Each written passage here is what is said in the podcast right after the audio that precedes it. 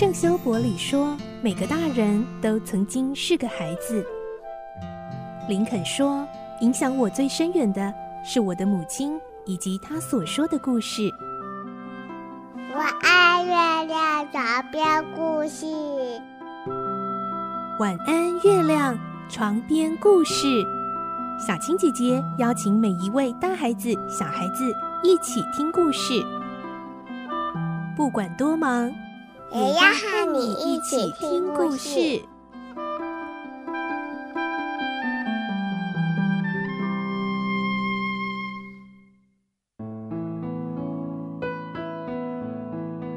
晚安，欢迎你和我们一起听故事。我是小青姐姐，我们继续来听《唐吉诃德》的故事。今天是二十六集，我们会听到唐吉诃德执意要去冒险，忠心善良的三柱为了阻止他再受重伤，想尽办法要拖延他。结果唐吉诃德因为又看到了一个戴着黄金头盔的骑士，扬言要去接收那顶金头盔。来听今天的故事。《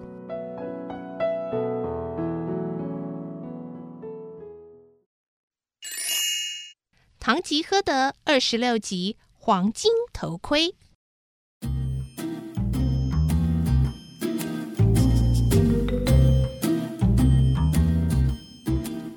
助想尽办法，想要保护唐吉诃德，不要再去冒险，免得再受重伤。接着，他假装有神迹发生，对唐吉诃德说：“呃，你瞧啊，我的眼泪感动了上帝。”是罗西难题抬不起腿来，可见不遵从神意是不行的呀。呃呃，还是等天亮再走吧，或是我讲个故事给你听，你就躺在草地上睡觉吧。唐吉诃德回答：“哎，不行啊，我不是醉生梦死的骑士，你呀，想睡就自己睡吧。”哎呀，三柱，你简直像是一个只为睡觉而活的懒人！呃，先生呢，呃，请不要生气，我不是故意的。三柱把唐吉诃德扶下马来，并编造了一个故事，说：有一个村庄里哦，住着一个男牧羊人和一个女牧羊人。后来哦，男牧羊人向女牧羊人求婚，哎，这听起来一点意思也没有啊！呃，八成是虚构的。呃，不啊，呃，这个是真人实事啊，比你讲的骑士故事还要有趣。呃，总之哦，女牧羊人答应了，两个人就很亲密的在一起过日子。哎，这什么结局啊？呃，才刚开始嘛，好戏还在后头。有一天，魔鬼把女牧羊人的心稍微改变了一下，女牧羊人就不喜欢她的丈夫了。呃，忠厚的男牧羊人感到很悲伤，带着三百只羊开始过着流浪的日子。哎，某一天，他走到一条河流旁，河水涨得很高哦，无法直接带着羊群渡河。忽然呢，一艘小渔船划进岸边。说要带牧羊人过河，可是哦，这一艘船只能坐一个人和一只羊，因此渔夫就先带一只羊到对岸，然后回来带第二只羊过河，然后呃，他又再回来，又带第三只羊过河。呃，他过去之后呢？其实三柱打算花三个小时讲完带三百只羊过河的故事。可是讲到第两百只羊的时候，东边天空已渐渐露出鱼肚白，他才边讲边暗自解开罗西南提前腿的皮带。罗西南提的前腿一松绑，马上就高兴地跳了起来。哦，神的旨意，吉祥的征兆！三柱等唐吉诃德上马后，就要唐吉诃德带他一起去冒险。哎好吧，跟着来啊！主仆两人朝着水声传来的方向走去，走到草原的尽头一看，有道瀑布从峭壁上往下急冲。昨夜听到那令人毛骨悚然的怪声，就是从瀑布旁边的小木屋里传出来的。唐吉诃德一边暗自祷告，一边慢慢走进小木屋，三柱战战兢兢地跟在后面。走了大约一百步左右，两个人异口同声的：“哦，原来担心了几小时的怪声，竟然是水车轮轴发出来的。”两人这才松了一口气，彼此互望一眼。经过几秒钟的沉默，又不约而同的哈哈大笑。哎呦，弄错了！先生啊，黄金时代的大冒险大概都像这样好玩吧？嘘嘘嘘！唐吉诃德突然又紧张不已，挥起长矛打了一下三柱的头，警告着说：“什么好玩呢？假如啊，那座水车是个巨人的话，哎，就不是那么简单了。”哦，呃，因为这实在是太令人高兴了啦！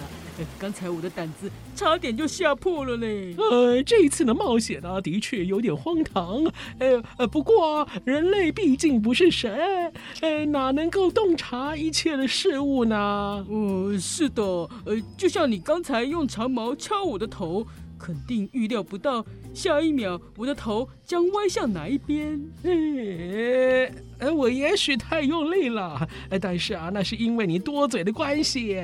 所以呢，哎，今后啊，你还是少说话为妙啊啊！对主人呢，更应该要处处尊敬啊。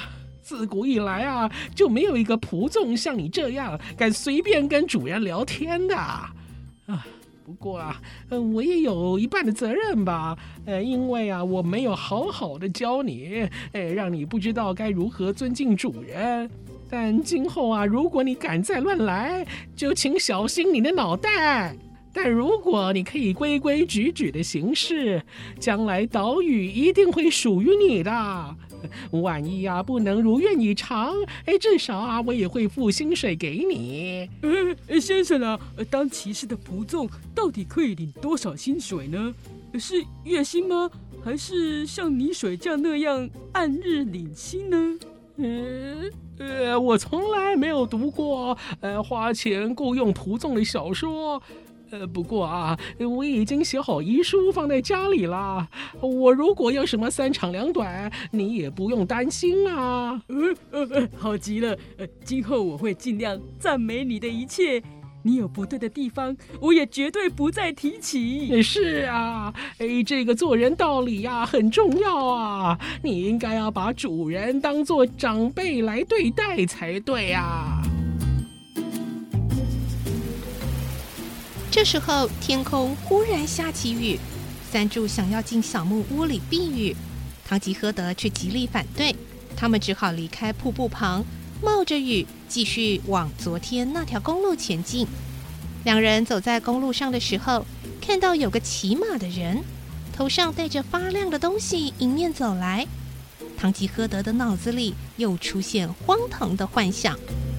第三柱啊，你看，那一顶头盔啊，呃，虽然昨天晚上被水车捉弄得啼笑皆非，但现在啊，可让我碰到鸿运啦！呃，什么？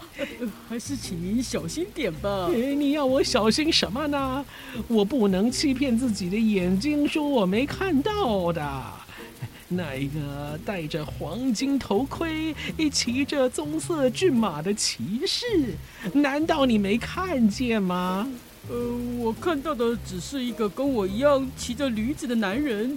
头上戴着一个发亮的东西而已啊！哎呦，那个就是黄金头盔。哎，你在这里等着吧，我要去接收那顶头盔啦！记得前车之鉴啊，哎，我才不会重蹈覆辙呢。其实，这个迎面而来的男人是个理发师，正要到邻村做生意。没料到半路忽然遇上下雨，所以把脸盆戴在头上，免得新买的帽子被雨淋坏。因为脸盆亮闪闪的，远远看去就像一顶黄金头盔。